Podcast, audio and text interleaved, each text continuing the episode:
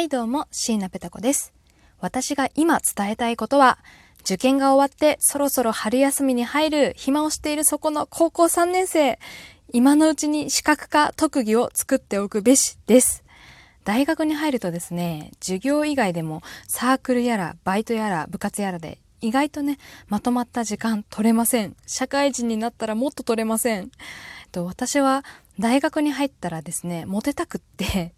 ネットでモテる女方法で検索しておりました。そしたら、卵料理できる女はモテるという記事を見つけまして、ね、そこから約30日間、毎日卵焼きを焼き続けて、ね、失敗した卵焼きは全部妹に 食べてもらってたんですけれども、それでね、見事大学1年生の春に彼氏をゲットし、えー妹は失敗した卵焼きを食べ過ぎて卵が食べられなくなりました。ごめん、妹。